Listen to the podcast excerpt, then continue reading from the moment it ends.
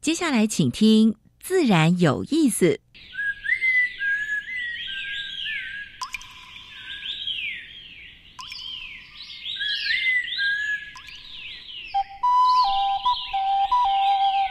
大自然是最能启发人心、最迷人的教室。透过鸟语、虫鸣，顺着山峰、水流，教给我们自然万物的盎然趣味与生命智慧。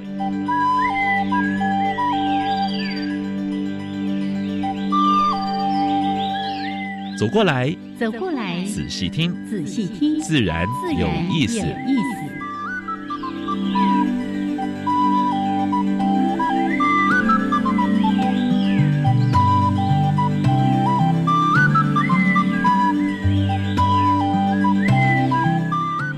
Hello，亲爱的听众朋友们，大家好，欢迎收听教育电台，自然有意思。我是平视，我是燕子。嗯，还没有过十五哈，所以还是在过年，在过年，还在过年。不过上班是已经开始了哦，哎，大概收心了吧哈。小朋友要慢慢收心的。哦，准备开学是吧？哎阿公五这下面准备收心操吧，交代一下儿媳妇。啊。这个阿公呢，哇，这个过年期间就带着阿孙呢，哦，三个孙子到处去接触大自然，到处去玩，还回这个云林老家，对不对？哦，这云林有好多的农田呐，嗯，对他们到处去跑。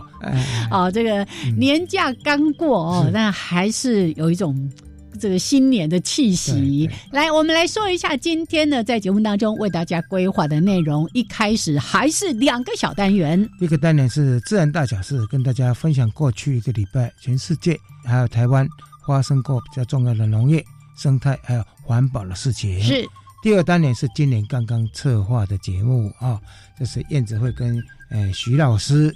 持续的，哎，跟他们谈，如果你要上山的话，要做什么准备啊？会比较安全，对，然后会玩的比较愉快，比较收获。对，多一分的准备，就多一分的安全。好，那待会儿这个单元呢，我们请宴会跟大家来做分享。好，主题时间，这个刚过完年，哇，那个。过年前啊，我到建国花市，哦，那个真的叫做 摩肩擦踵啊，狼就在 花很多。哦，这个很多人在过年期间应该都有买一些盆花啦，然后来家里面这个布置一下。哎，有一种职业的人，一天到晚都在摸这些花花草草。对，等一下我们会谈一个就是。园艺怎么疗愈你的心？真的，而且我们要走入这个园艺治疗师的世界哦。他从一个这个非常忙碌的这个商业企业人，转身成为园艺治疗师，嗯哇，好特别！而且生活的，现在我看他，哎哎，气色非常好。我觉得光听他的故事就很疗愈了哦。所以待会儿呢，我们为大家邀请到木兰花哦，就是园艺治疗师詹丽。云来跟大家分享他的园艺治疗之路。好，那我就介绍到这边，先加入第一个小单元——自然大小事。风声、雨声、鸟鸣声，声声入耳。大事、小事、自然事，事事关心。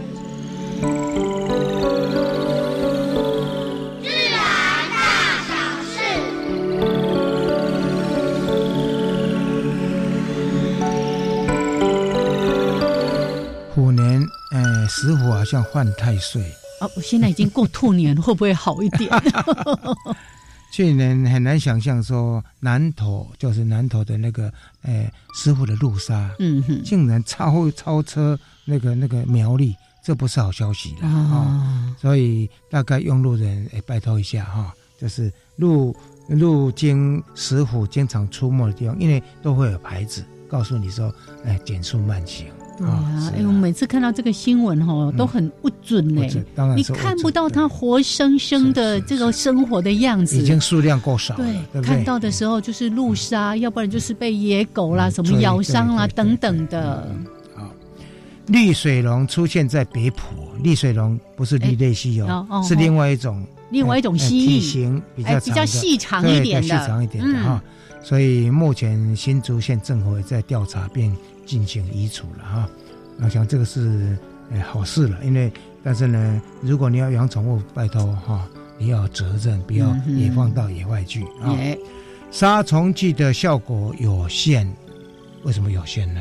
因为常常喷的话呢，杀蚊子的时候呢，后来就是抗药性哦。所以这篇报道里面提到说，亚洲的蛮多地区因为登革热的关系，嗯，所以用很多杀虫剂，结果呢，产生抗药性了啊。所以这个部分的话呢，公园里面有时候经常喷也一样，对对，药剂会无效的啊。来生态防蚊是自己要清哈，什么该清的积水啦，该清的容器啦等等的积水的地方啊，也都要注意啊。哎，也可以到大安森林公园来来来来来感受一下生态防蚊吗？禽流感哈还是有哈，在国内已经扑杀了好几场了，哎，起码已经快快快十万只了。啊，日日本也一样哈，就是它的禽流感的疫情也创纪录啊，那菩萨千万只哎，哦，那更更更吓人啊，嗯，惨重。所以鸡蛋贵也有道理了哈。好，台大成立新碳新碳的那个勘新碳勘的科技研究中心，因为就是碳汇嘛，是是，还有碳怎么把它把它固存下来哈，所以台大成立的呃。新碳勘科技研究中心包括碳捕获，还有利用一个以及地质的封存啊，希望这个部分的话能够有些成果，那提供给企业界、给政府，是有个很好的参考。是海科馆跟海大成功的培育石花菜，如果到东北角去的话，常常可以在小贩那边喝到那个石花菜，对不对？以为好像很多，但是数量越来越少。哎，所以这个部分的话，因为石花菜这些海藻也是蛮多的鱼类，还有像乌节啦之类的，他们什么下蛋的地方是是。一个栖息场所，所以这个石花菜就是经过海大跟海科馆他们合作呢，已经成功的培育出来了。对啊，但是呢，去采摘也不要采摘的太过度哈，要留一些给其他的生物来利用。日本福岛的。核电厂所含的含氚的废水，这是放射性的啊。大概今年春天跟夏天就要要排放了啊。很多人都在反对哈。台湾哈，事事实上也要做好监测监测的动作。还有台日有签一个海洋废弃物处理，就是由台湾的那个日本关呃日本台日关系协会跟台日本的交流协会签了一个就是。针对这些废弃物，我们希望也能够关注这一块。好，这是今天跟大家分享的自然大小事。等一下，燕子要跟呃徐燕辉呢谈一下山林的安全。是。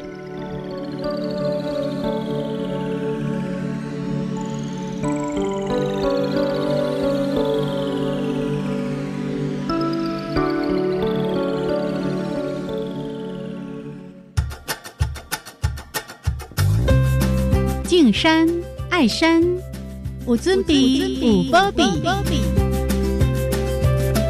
山林教我的事。欢迎朋友们加入山林教我的事这个小单元，我是燕子。好，这个单元呢，为大家邀请到台湾野外地区紧急救护协会的秘书长徐燕辉来跟燕辉打招呼。Hello，大家好，燕子好。是再重复说一次。燕辉呢，千里迢迢从花莲上来，特别为大家来录制这个单元，就是希望大家快快乐乐出门，可以平平安安的回家，最好不要去动用到他们。好，好，那我们继上一次谈到了关于体能的预备，来，我们现在开始走入山林，还是有一些事情要准备。我记得之前燕辉有特别提到说，这么多的山难事件。一个很大的原因都是因为迷路所导致的。对，没错。好，有一句话叫做“没有目标人走不到目的地”，所以我们今天真的要去从事山林活动。好，那我们一定要很清楚的知道我们要去哪里，嗯，然后怎么去。好，这也是今天想要跟大家分享，就是说所谓的导航的这个部分。有很多方式可以让我们去到那样的地方哈。第一个当然就是最传统的所谓的地图跟指北针。嗯，好，那现在科技非常非常的发达啊，我们在手机里面我们就可以有离线地图啊，或者是我们手机手表都有 GPS 哦，可以告诉我们到哪里，可以指引我们去到那个方向。啊，那重点在于说这些东西工具都是必须要能够学会运用。嗯，好，那过往门槛很高，是因为呃有一张地图它是平面的。它要跟山林里面的东西哦 结合在一起，哦，那个二 D 跟三 D 是完全不同的，是需要花很多时间学习。对，燕会这样说，我真的是深有感触，因为到山上这个地图怎么看都看不出来。没错，那指北针是透过地球的这个磁极，它还有磁偏角什么等等的问题。嗯嗯，好，那那个都需要花很长的时间，你才有办法学会甚至精通。好，那现在 GPS 跟手机。啊，变得很厉害啊！我们只要在荧幕上面按下按下那个图钉，我们就有办法可以得知我们现在的位置。嗯，好，那这个位置非常重要，是因为它是全球就只有这一个地方。好，那现在的 GPS 精准度可能都在一两公尺，上最多两三公尺。是啊，所以当这个坐标被别人知道之后，如果你停在那里不动，别人是有办法可以找到你。是好，那如果再配合离线地图，基本上它可以指引我们去我们要的地方。第一个是有那个路线，第二个是这个 GPS 告诉我们在哪里。好，当我们看到哎哎走走走走走，为什么我们我们所在的点跟原来的路线有差异？好，那我们就是啊，我们可能走错路了。嗯，哎，所以我们就可以借由这样的方式回到原来的路。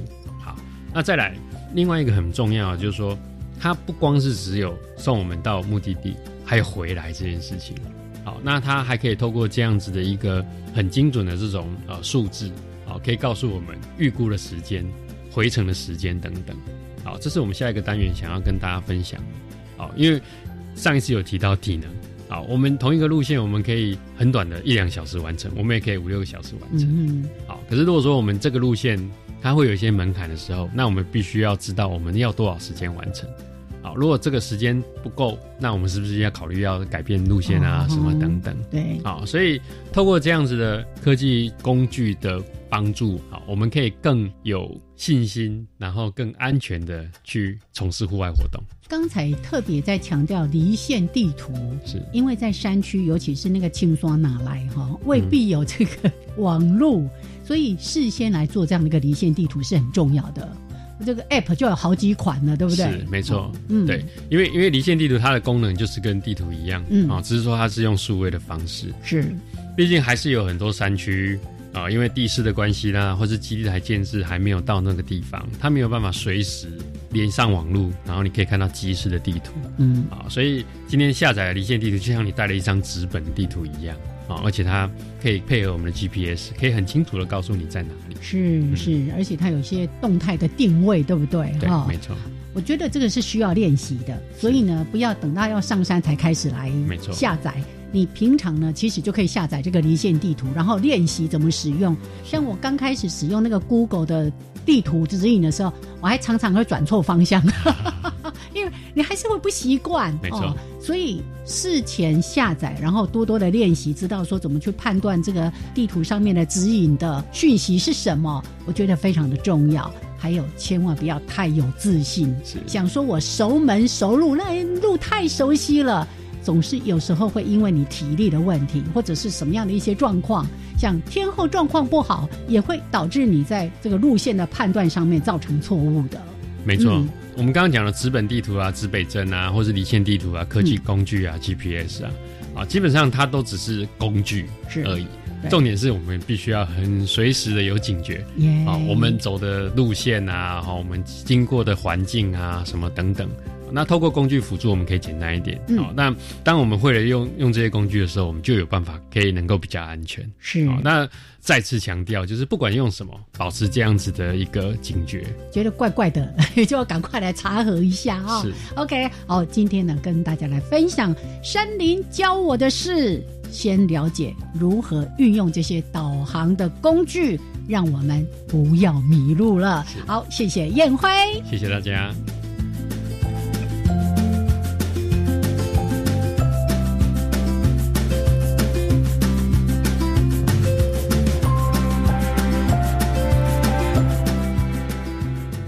好，欢迎朋友们继续加入教育电台，自然有意思。像平视，我是燕子。嗯，今天我们要访问的是一位 lady，看到他呢，就会想到他双手创作出来非常多美妙的东西。对，他可以把自然物做出非常漂亮的百事。赶快来邀请来宾，这是我们的 园艺治疗师詹丽云，Hello，Hello，嗨，那个老师好，然后燕子好，好，我其实哦。常常会忘了他本名叫什么，因为我都叫他木兰花。对，因为木兰花也是我们荒野的伙伴哦。看起来还是蛮开朗的，笑嘻嘻的。是是。但是呢，刚刚来的时候，我们问说：“哎，你是不是园艺系毕业的？”他说：“不是哦。”哦，这个转了好几弯才弯到这个园艺治疗这条路上来。是是。好，既然这样子，一定要让我们的听众朋友也来分享一下你的故事。各位听众，大家好哈。然后，呃，我是一个园艺治疗师，以现在，但是我在二零一五年的时候哈，我是一个，呃，那时候我是从商，然后我在自己经营企业，然后那时候。呃，在商业周刊上头看到了呃，我的老师黄胜林老师，然后他在商周介绍园艺治疗这个工作。嗯，那那时候我工作压力有点大，然后就在报表了吧？爆表，对，爆表，没错。所以那时候就去法国出差，想要把公司的做一下那个经营项目的那个转那个转移。然后在法国的时候，那十天都没办法睡觉。那我就觉得说，哎，那我这么的努力在工作，然后没办法照顾好自己的身心，那这样子。的话，这样人生在到底为了什么而忙碌？这样子，所以为何来的？所以在法国十天，就让你重新思考自己的人生是不是过错地方了，对不对？对啊，因为一个人在草坪上，他 跟自己一个人在一起啊，然后就会有很多会想很多的事情，然后就会开始思索说：“哎，我觉得我已经快要五十岁了，然后这样子，我的人生下半场到底应该怎么做？这样子，所以就有一个不一样的想法。那因为在这之前的话，我在。两千零五年在中国内地跑来跑去的工作，然后在那工作里面的时候，那时候有点呃身心状况不是很好，然后也是压力太大，工作压力很大，因为一辈子都很努力工作，然后所以那个就开始上了一些身心灵的课。那身心灵的课程就会去比较着重于在自我觉察跟自我关照。那自我觉察跟自我关照的部分，就会去看到说，哎，那现在此时刻此刻是怎么回事？那我的以前是怎么回事？那我的未来又要怎么样？那以前已经过去。不能做主，然后未来是不是还可以选择一个自己想要过的生活？所以在呃法国巴黎的时候就想清楚了，嗯，我的生活很简单，想的也很简单。那如果我不是一个欲求很高的人来讲的时候，呃，因为我的五十岁以前前都是在为别人而活，那我是不是可以五十岁以后可以为自己而活，然后开始让自己有一个不一样的的未来性？所以后来我就花了两年的时间，然后就。呃，去跟我的股东、跟我的客户、跟我的厂商、跟我的员工，然后一个一个把关系给他处理好，然后再开始 来从事园艺治疗这个比较去助人的工作者这个工作这样子。刚才我们有跟丽云谈过，他是二十岁左右就开始工作，那那学商的，所以一直在商场这样打拼，所以等于。卖命卖到 快快五十岁，是是。刚才哎，我们听木兰花，是。他在提到这一段，虽然短短几分钟的时间哦，但是呢，我们看到好多好可贵的地方，就是他开始去思索自己人生啊，过了五十岁这个人生的下半场，而且他还提到花了两年的时间，跟他这个公司的什么股东啦，哎，这个客户啦、员工啦等等，当时你在提到说。把他们的关系处理好，然后做个结束。我好好奇是怎么做这件事情的。哦，因为我是一个比较重视关系圆融型的人啊，然后所以我会觉得说，地球是圆的，总有一天会修度，修度。对，所以我会觉得每一个关系都应该去把它给完整，然后不管是好或不好的一个过程，但是就是要把这个关系给完整性的时候，然后我觉得去面对这个部分，我对我自己，因为我不喜欢有一个后悔的人生，然后就草率的去把一个人生给处理。责任很负责任，所以那个公司后来就结束掉吗？还是交给那个朋友再继续经营？呃，我台湾的公司把它结束掉，那在中国的公司我就给了我中国那边的股东，然后我就把整个中国的客户通通都给他，交给他，交给他，然后让他去处理。跟你看，这个是企业企业主是一个非常负责任的，是是是。不过刚刚也说的，因为。太努力工作，也太负责任，对，也太负责任了，所以导致自己在身心的状况上面，其实出了很多的一些问题嘛，哈，对，所以开始转向。那你说看到这个黄圣林老师的报道，哎，要成为这个园艺治疗师是很花时间、很花力气的，而且是个对个外行人来讲，对不对？跟你过去的工作完全不相干呐。呃，相干的地方是有，我大概二十岁左右开始有，就是因为我对美学很有兴趣，是是，然后我喜欢美美丽的事物，所以后来我的企业是。我我待过电子业七年，然后我也就是我自己自营布业大概十多年，然后就是我都做印花布，那印花印花布就很多会跟是对很多美学对。啊，还有很多其实很多在花布上头很多是跟植物、跟花草哦、跟虫鱼鸟兽都有关系的东西，所以那这样的是东西呃。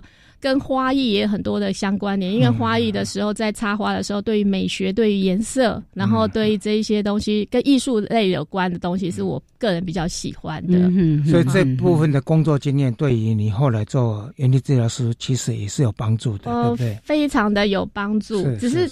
其实有时候生命当中，你每一个阶段在走哪一个过程的时候，其实当下都不太清楚。可是来到此时此刻的时候，发现说哇，每走的每一段路都是有助于现在的工作。真的，为什么我们常常说“凡走过，必留下痕迹”？真的 哇！所以从这个原来的工作职场，其实还是跟这个花艺，或者说跟园艺，他已经开始为自己在铺路了。嗯，真的。所以。听起来也还蛮顺当的，只是做了一个转弯，但那个弯反而是顺着你自己的想望。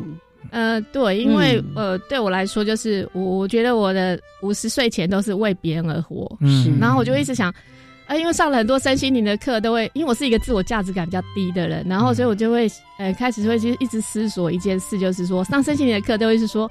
嗯，你要为自己而活，然后自己内在的是什么？那所以就开始去想发想这样子的。所以那段时间你就跟自己的内心一直在对话，对不对？是是是，包括到现在都还是不断的自我觉察，因为是这是讲一条修行路啦。是是，包括我们今天为什么请木兰花来到节目当中，才前一小阵子哈，刚刚出了一本新书，叫做《启动自然疗愈力》。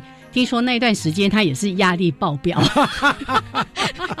做到 要完成一个工作，当然都会有压力。对，但是呢，你想想看，都是为了美好的事情。是，所以在讲，你可以把自己再舒压一下。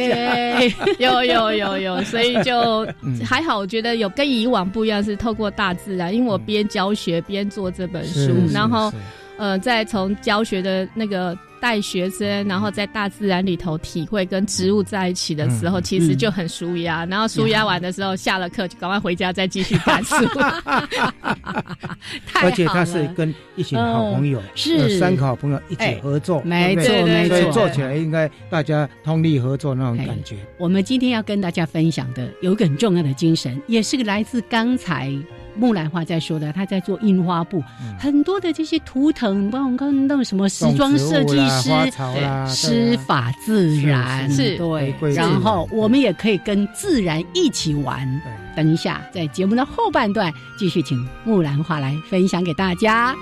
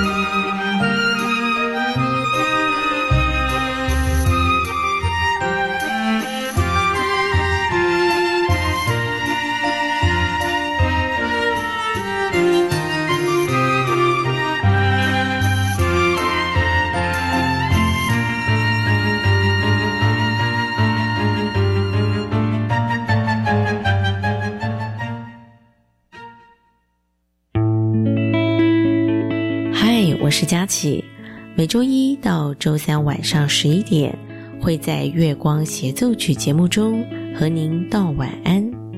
在月光下，我们还要一起聊电影、听音乐、分享故事，让所有的美好凝结在这一刻。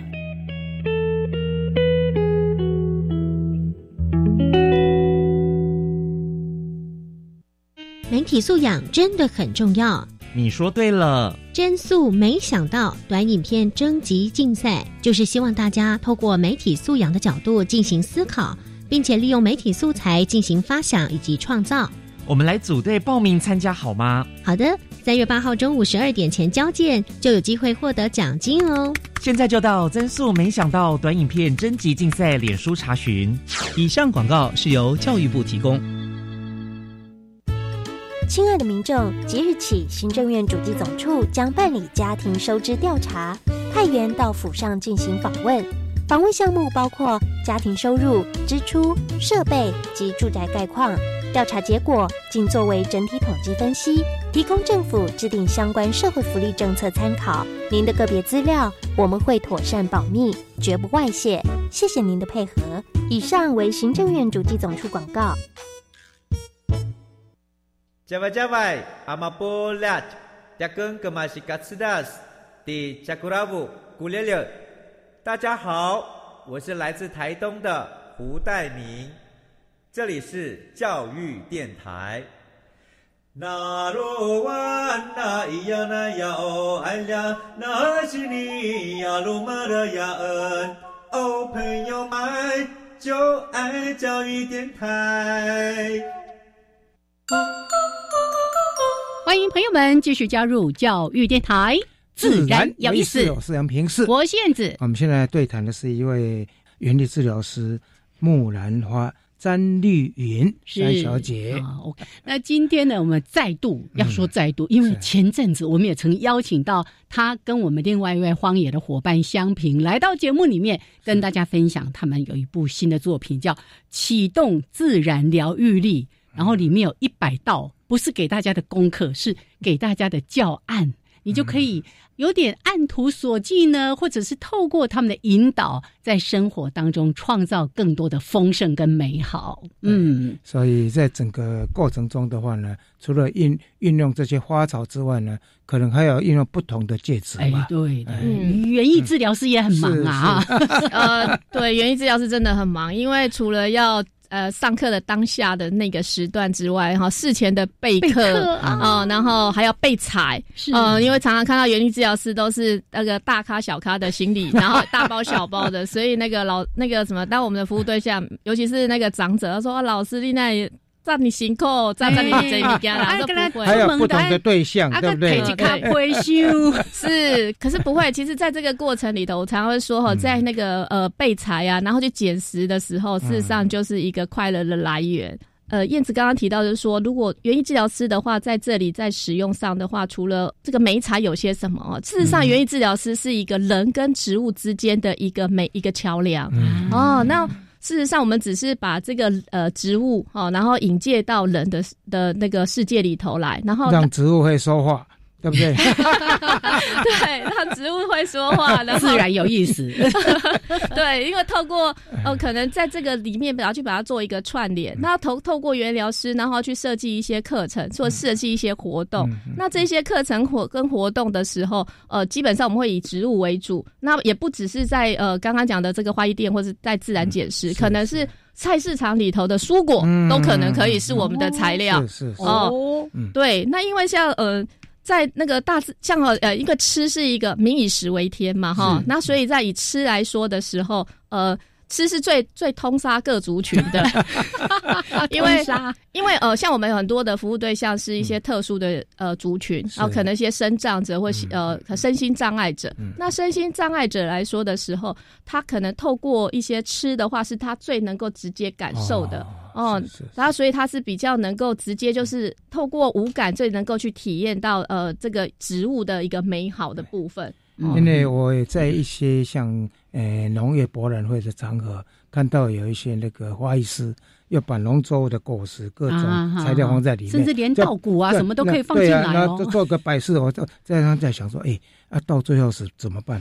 一个一个把它吃掉。今天吃番茄，明天吃苹果，后天青菜，还是玉米？是是是，没错没错。因为呃，就像我们常常把它变成为是材料哈，然后变成材料了之后，然后你可能。哦，再来就慢慢的把慢慢把它消灭掉，对，哎，把它使用了，把它使用下来。你在说这个，我们我相信很多朋友有这种经验，就是你可能到餐厅去，那当那个厨师摆盘做的很美的时候，你就想说啊啊，我要把它吃掉吗？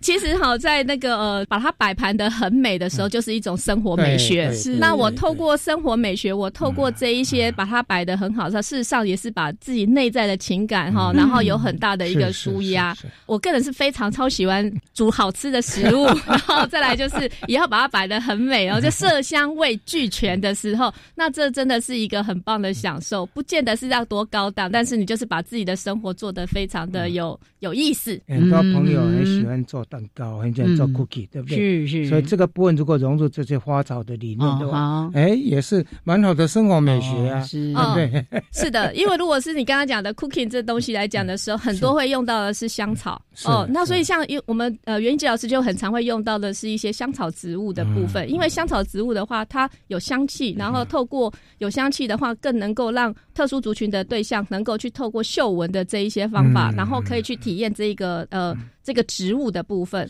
哦。那再来一个是。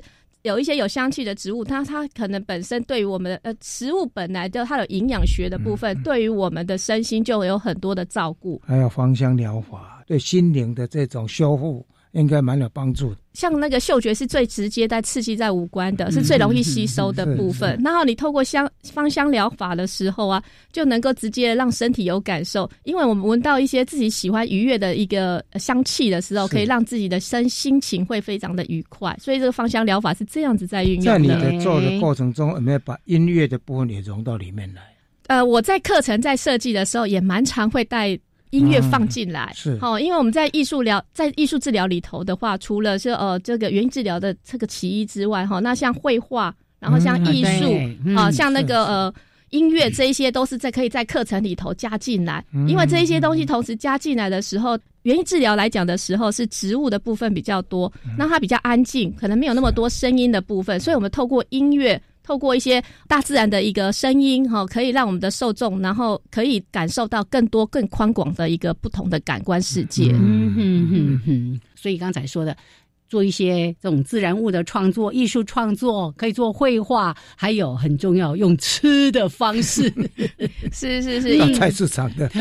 因为菜市场的时候是 呃，这个是一个方法。那还有可以透过，就是说我在园艺治疗里面有一个很重要的东西，就是种植。种植啊，对，种的过程中，对对，因为园艺活动里头，它有需要大量的工作，然后因为大量透过大量的工作，我们可以让我们的呃服务对象呢，可以有刺激身心灵的机会。哦，那有时候透过大量的工作的时候，可以去。呃，让一些特殊的族群，因为他在做复健的时候，如果是做体式呢，他是很辛苦的，对，因为很痛的。嗯嗯。可是他如果是我看到一朵花的美好，而我愿意伸出手去照顾它，然后愿意帮他浇水，然后愿意去去帮他除草，那事实上就是我一个很简单的一个，就是身体的一个复健的一个功能性。种看到它在萌芽，哎。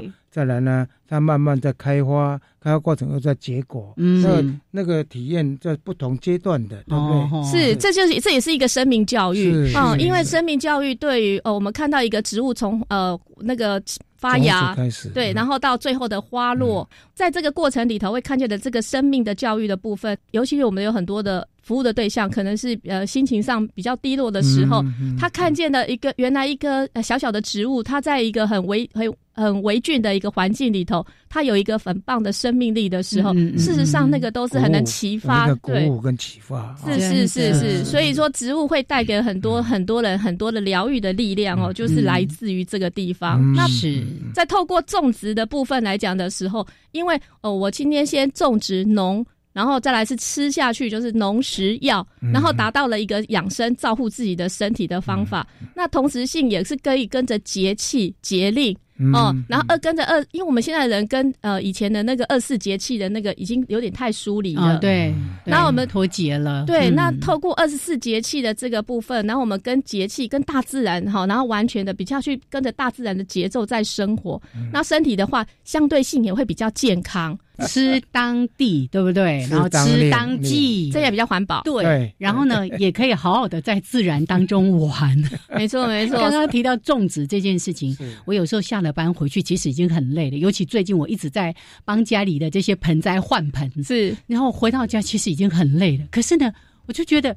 在那个换盆，然后揉捏的那些泥土啊，或者把它放到新盆子里面，压力都疏解了，对不对？对，我就觉得那个过程好开心哦，因为土壤有快乐菌啊。哦，是哦是，我常常去给它接触一下。是是是，它可以把因为土壤、草皮哈，然后水啊、海水这一些。自然物都可以是帮我们把身那个什么身体的，我们身体会产生一些负能量，负能量把它消除掉。没错，没错，是。还有刚才说到那个种植之后把它吃掉，哦，我觉得那个过程也很开心。但我目前自己是都还没有种菜。我要说的是，我种了很多盆的柑橘类，然后呢，只要长到一定程度，我就把它放到窗台去，然后那个凤蝶妈妈就来下蛋，然后就会吃光光。哎。可是我一点都不觉得心疼，我就想，我就是为了他们种的，是的，是的，是会长出来，真的，一直循环。没错，没错。其实这是一个很棒的一个生活的一个方式。当你知道你做这个不只纯然为自己而已，然后你可以滋养大地，事实上也是很棒的。是好，刚才呢，我们木兰花所说的这些内容，包括用吃的、用看的、用听的、用闻的。这些在他的书里面其实有很多例子的分享。你们要把那个书名再介绍一次。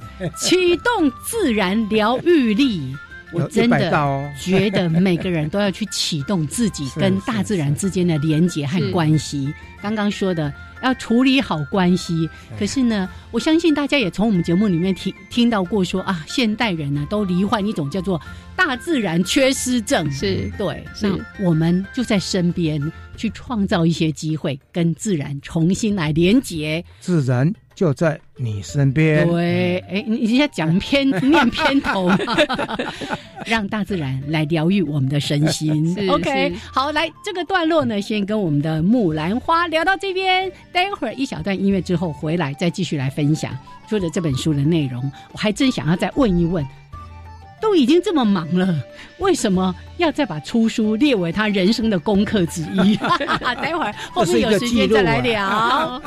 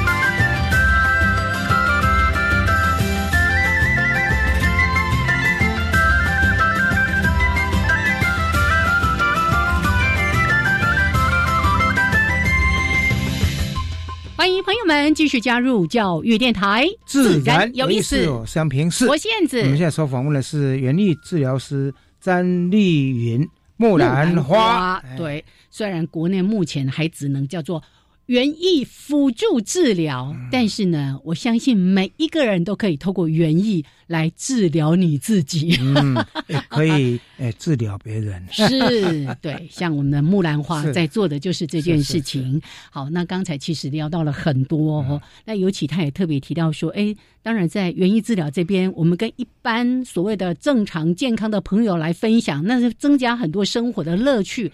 可是对于一些需要协助的对象，包括可能像我们说哦自闭症的孩子啦，或者说一些特殊身心障碍状况，还有现在的高龄长者，其实我知道你一直都有在服务这些对象。如果以不同的族群来讲的话，刚刚燕子有提到一个，就是大自然缺失症哈。这个我们首先一般比较多的就是在一般的民众的部分哈，因为现在很多人真的是小时候我是在。光着脚在大自然里头跑来跑去的人哈，但是因为可能工作忙，然后就跟真的跟自然疏离了哈。那你疏离了之后，当呃带他到大自然里头的时候，因为有的人在城市里头的时候已经习惯了，就是可能已经看到自然的虫啊、植物，有的都会很害怕啊啊。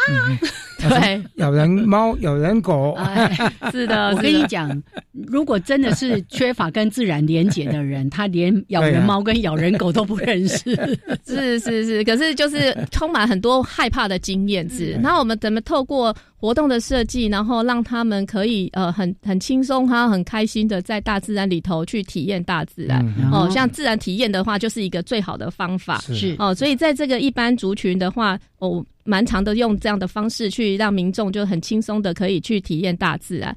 那另外第二个也是很大的一个族群，就是一般的像孩童哦，像青少年孩童的部分。那像我们的话，我们在我们的农场，我我是原呃象山农场的驻点疗师，我们在农场里头，我们就蛮常会带着孩子哈，就是去做园丁课，小园丁课，然后就在农场里头种东西，然后在大自然里头。透过地火水风空这样子的，自然五元素嘛，对，自然五元素。然后每一堂课有设计不同的主题，然后，那可能是透过去玩水，然后透过来起火，在大自然里头玩的很开心。那除了他种东西之外，就就是不是只有只是纯然的种植，然后透过很多的这一些的课程，然后再来就是还有时候是做一些自然手作，然后怎么样把。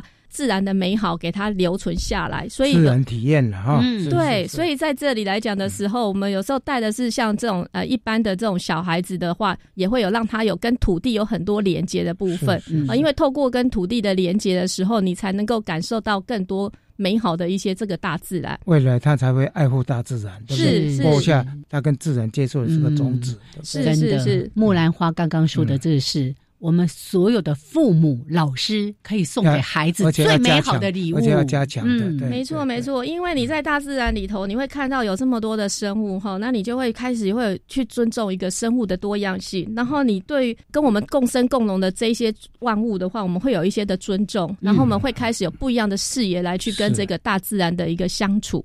呃，我觉得儿童因为教育要从小扎根哈，所以如果我们可以去带着这一些比较小的孩子们，然后去去体会这。这一些东西的时候，我相信在他的生命里头，嗯，面相会有所不同。比较感到兴趣的是说，对自闭症的小孩要怎么去带？大家觉得说，哎，自闭小孩要怎么去沟通啊？嗯嗯呃，因为我自己在带自闭的孩子的时候，我觉得就是慢，其实不只是自闭，就是所有的特殊族群，就是慢下来，慢下来，慢下来。因为我们现在的人的步调太快了，然后我们事实上都。已经没有去慢下来去聆听，那这个聆听不是好像听见什么声音，而是透过他的一个肢体的表达，他一定会透露出一些讯息。那当我同理他的表达这些模式的时候，那我同理了他，因为我本身是一个高敏感的族群，我是情绪高敏感族群，所以我可能就很容易会。就是很感受到，呃，他这一些小小的动作是透露的什么样的讯息？从这边去去了解说他透露的讯息，然后你再进一步说要怎么去做。是是，因为可能我们透过他，可能他只是有时候，因为他自闭孩子比较活在自己的世界，那我们可能导引他，让他拉出，把他拉出他自己的世界，然后与外界连接。那我在这等待，有时候就是在陪伴的过程当中，然后适时的去给予他。呃，就是透过植物，然后可能是去捡一朵花，然后或者是呃泡一个茶，那你可能慢慢去导引他这些很简单的动作，可是让他就是跟这个外界能够去连接起来，而不要只停留在自己的内的内在世界里头。了解。像荒野有一位伙伴是亚东医院的精神科医师，他们在医院里面也会透过一些园艺的方式，对，像呃。我跟了黄黄胜宇老师哈，在亚东医院也有待过一年，好，然后我觉得在金藏的族群来讲的话，他的带领方式哈，就是我们就是一样的话，就透过植物，那你就在这个植在这个花园里头的时候，一样就是照护这些植物。透过照护植物的时候，因为金藏的族群他们的动作非常的缓慢。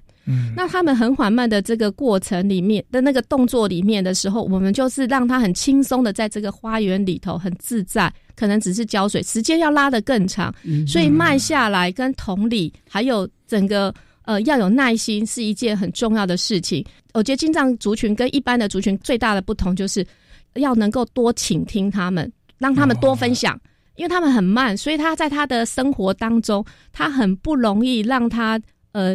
周围的人能够去听说，让他有说话的机会，所以我们在课程设计上会有很多让他有发表，让他有分享，然后让他可以去疏解他心中的一些的呃他想表达的。那你可能要花，可能平常人可能我只要花两分钟，我说啊，可能请邀请你分享，可是可能他们的话，可能他花二十分钟去建制可能前面的一个引导，以至于他才能够。分享可能一两句话，所以这个是不一样的。我讲一个经验，西六环境绿化基金会啊，正在那个松德院区是楼上做一个那园圃啦，是啊，就是像空中花花园、空中菜园一样，是啊，让这些呃精障的朋友能够在里面就做体验。当然，这个部分的话，一定要园艺治疗师一起做陪伴。是是，所以我是觉得说，像这种的话呢，在一些医疗院舍里面，如果能够多设一些。花园或农场的话，不光是对精障，对一般的患者应该帮助还是相当真的真的。因为我像我，我最近有做一系列，就是在做生帮松德院区做了一系列的课程，然后这么巧。是，然后就是透过去体验大自然，然后透过园艺治疗，然后透过吃，然后透过一些手做的课程，然后让我的这个服务对象他们就是非常的开心，然后整个那个就是敞开心的，然后。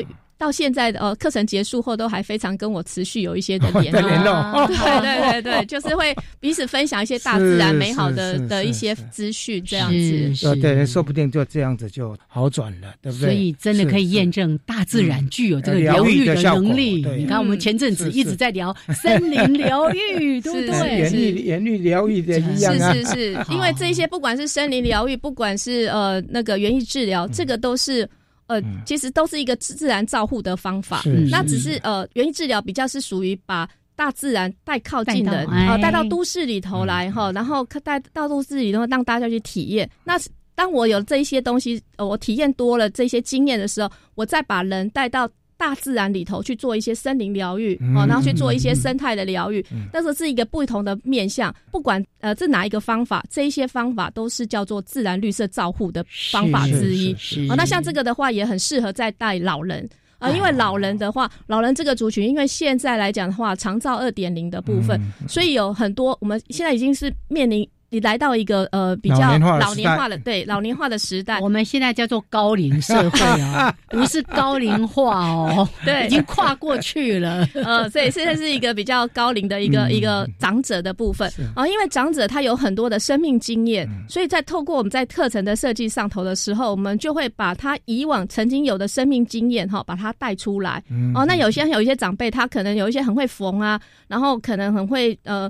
就是很会对，很会种 东西的这些经验值，然后我们透过课程里面让他去把这些展现出来。即使是他是一个失智的长者，成就感，对，这是一个失智长者的时候，他可能他可能是有一些功能。不 OK 了，可是他透过这个课程里面的时候，把他旧有的生命经验的很好的能力的部分，有一个很大的展现。但就像老师说的，可能这样子就有一个很好的一个成就感，然后他不会让他自己觉得他的生命好像没有任何的意义的。对对，嗯，然后另外还有一个就是可以去创造一个生新的生命经验。是哦，那像新的生命经验来讲的时候，哈，那个我在带的课程里很简单，像我们很简单就是做一个叶子拓印。哦，那叶子拓印是一个非常非常简单，对现在小孩子来讲是很简单的，课程里面都有讲过。但是对于我们现在那种七八十岁以上的老人家是非常少有的经验，因为在他们以前那时候很刻苦哈，然后他的生命经验里头可能就只是为了三餐而而忙。那他很少有这种呃自然创作这种美学的经验，没有玩耍的机会，真的。那他们每次呃我在带老人课的时候，老人都超开心，他就会跟他们说哦，老师一种宠物圣啊，然后带他们玩的超开心哦。因为像我们最近有玩一堂，就是把他们做自然大大自然装扮秀哦，然后就做过。植物，然后透过一些落叶、落花，然后落果这一些，然后把它装扮成呃皇冠，然后然后变成手杖，然后变成是手环，然后让他们就在走秀。我的老人家就还传到那个美国给孩子说，然后哦，返老还童了。是的，是的，因为我的长者里面，像我的课程里面，长 超多就是九十八九十岁的老人家，那那九十岁老人家还可以在那边跳，还可以在那边唱歌，然后就走秀，然后超开心，然后传。给全整家族的人看，对他们来讲，就是这些都是他们生命以往没有的生命经验，然后这个都可以去创造出他呃，让他的生命原来可以扩展更大的宽度的。那个子孙若看到这种画面、这种照片，哇，心里不是感到多多安慰啊！对对对，说了九十岁，所以这种陪伴真的是很重要，对不对？是，所以像我们九十几岁的老人家，真的都看不出来那么的年纪那么多，真的看起来超年轻的。然后因为。那个心态年轻了哈，然后你又快乐，带着这些高龄长者的时候，最重要就是要让他们开心跟快乐，因为生命他已经经历了很多的一个苦苦难，嗯，然后他有经历过很多的一个生命经验。那如果这时候我们可以让他的这个日子，然后可以是很开心、很快乐，对，然后就是在大自然里头玩的很开心，没错。所以我一定要接这一句话：身为孝顺的子女们，请买这个书回来。你可以 带着爸爸妈妈，甚至你的小朋友、小孩、公公婆婆什么 对，还有孩子一起来玩耍体验。我觉得有时候在家里面创造一点什么自然时装伸展台呀，是是是，或者是刚刚说的那些自然的创作，做拼贴，都是一件非常开心的事情。你就会想说啊，我不用在那边用各种的颜料去调，我光是这些自然的素材就可以做出很多。非常美好的东西了，是是，我相信这个也就是你出书的愿望。来，最后一分钟，请说一下，人生功课那么多，还要再帮自己增加这一个功课，但我相信他是快乐的。是是是是，对，因为呃，就是我是一个喜欢学习，然后也喜欢自我挑战的人，然后对我来说，就是呃，能够透过这个书哈，可以把我自己内在的一些呃。学习到的这些自然知识，或者是我喜欢的这些生活美学东西哈，然后还有一些自然体验的这些引领的技巧，可以跟很多好朋友分享。嗯啊，因为荒野人超爱分享的，是，就是爱分享，真的很爱分享，然后就会想要，而且会巨细靡遗的，所以我们整整本书花了有一千两百张的照片。哦哦哦，然后这个书里面就有一千两百张。的照片。是因为因为一般说是大概四五百张，就我们花了一千两百张的照片，然后想要把我们所知道的东西，然后用图片式的方法就可以分享给大家这样子。欢迎大家也加入这个阅读的行列，是是，不只是在阅读书籍，更是在阅读大自然，是。也一样的阅读你自己，因为你会发现会体会到，当你跟自然互动连接的时候，看到真正。